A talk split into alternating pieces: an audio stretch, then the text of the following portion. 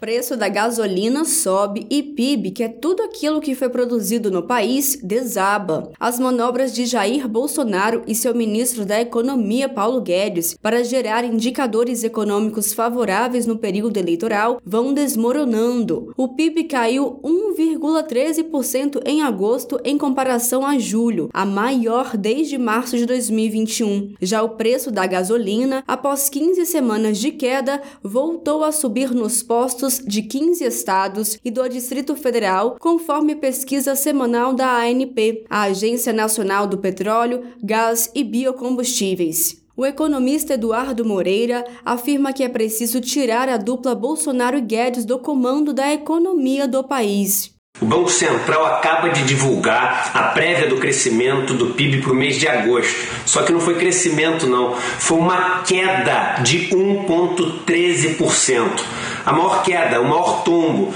desde março de 2021. Eu estou cantando essa pedra há um tempão, dizendo que o governo tinha comprado um crescimento falso, tinha comprado uma inflação mais baixa também falsa, que ia durar poucos meses e que ele estava fazendo uma bomba relógio que ia estourar depois das eleições.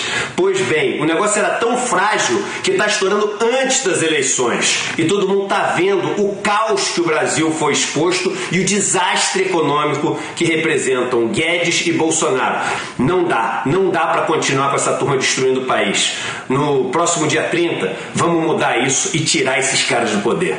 O candidato à presidência do Brasil, Luiz Inácio Lula da Silva, tem destacado a importância do consumo das famílias para a recuperação econômica do país. Lula disse que vai voltar ao cargo mais importante do Brasil para que o país gere emprego outra vez para que o governo federal distribua renda e para que as famílias voltem a se reunir nos finais de semana.